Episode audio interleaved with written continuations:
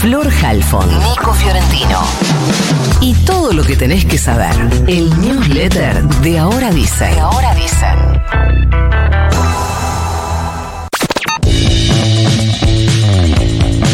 Sergio Massa encara las últimas 48 horas que le dejan la ley para seguir fusionando su doble rol de ministro y candidato. Dos últimos días para hacer anuncios e inaugurar obras antes que empiece a regir la veda para este tipo de actividades. En este contexto que se espera un anuncio importante para hoy, a mí me dicen que va a ser hoy, tal vez no lleguen hoy y lo hagan mañana, pero eh, concentran la expectativa en el día de hoy, que es el bono para trabajadores y trabajadoras de la informalidad.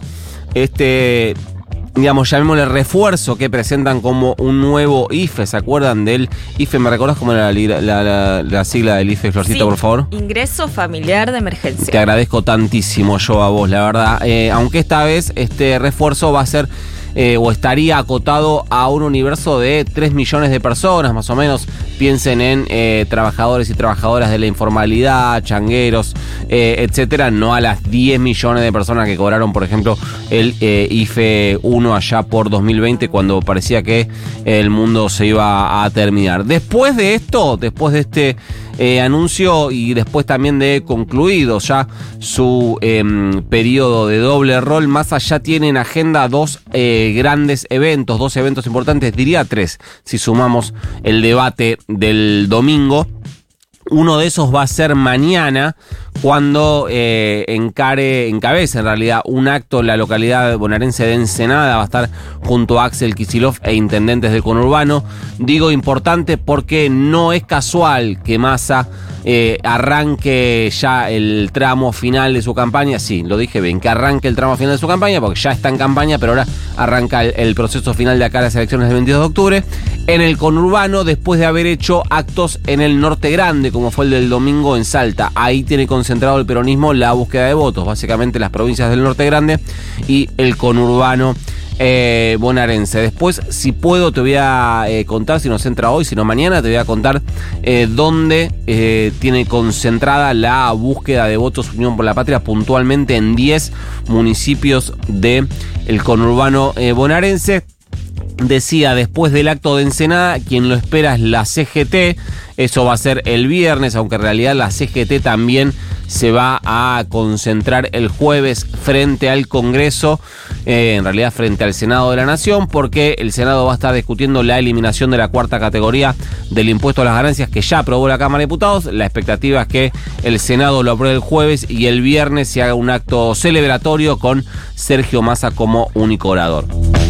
¿Qué es lo que pasa del eh, otro lado, que no es Unión por la Patria? Bueno, no habían pasado ni 24 horas de otra nueva y muy importante victoria de Juntos por el Cambio, como fue el triunfo de Alfredo Cornejo Mendoza, cuando se desató un nuevo eh, tiroteo entre eh, un sector de la UCR y otro del PRO. En realidad, entre un sector de UCR y Macri, para decirlo de manera más eh, sencilla. Hizo mucho ruido la presencia de gobernadores de la UCR en un acto con masa.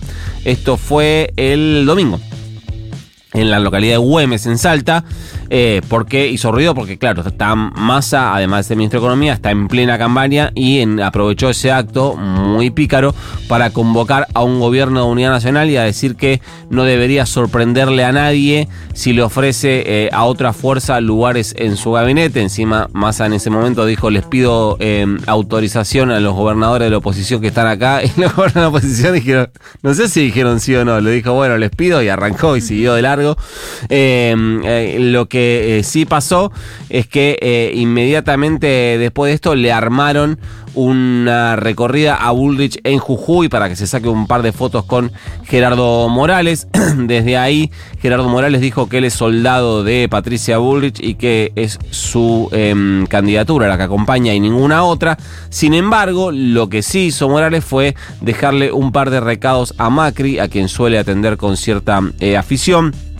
Dijo Morales que eh, después de la paso, y abro comillas, y con tanta alabanza a Milei, Macri le ha hecho mucho daño a Juntos por el Cambio. También dijo que hay un liberalismo extremo, contagioso, y que eso daña a Juntos por el Cambio. Esto es en respuesta, claro está, a lo que previamente había hecho Macri, que había acusado a la UCR de contagiarse de populismo.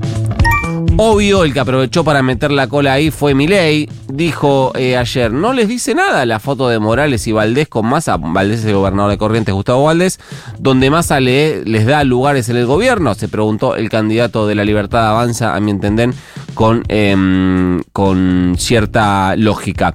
Eh, después dijo, sería bueno que los dirigentes de Juntos por el Cambio dejen de ser funcionales al kirchnerismo y de estar torpedeándome todo el día. De paso, pronosticó un balotaje entre él y Massa, Milei, y dijo que si Juntos por el Cambio queda tercero va a haber un rompimiento del sistema político tal como existe hoy, ya no va a existir más. De hecho, ya no existe, dijo Javier Milei, y me parece que también tengo que coincidir ahí.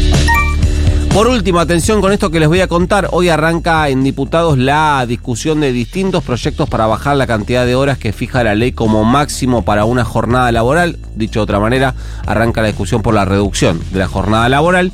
En un rato les cuento por dónde viene el debate y qué es lo que puede pasar. Pero hoy es de la ley que es de 1929, es una ley muy vieja y además previa a la ley de contrato de trabajo. Eh, hoy es de 8 horas máximas por día o 48 horas semanales. El objetivo es bajarlas y bastante.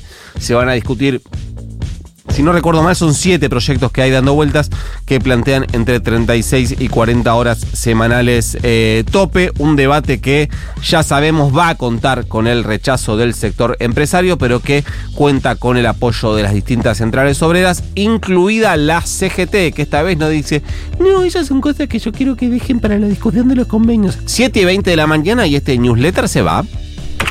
You've got mail.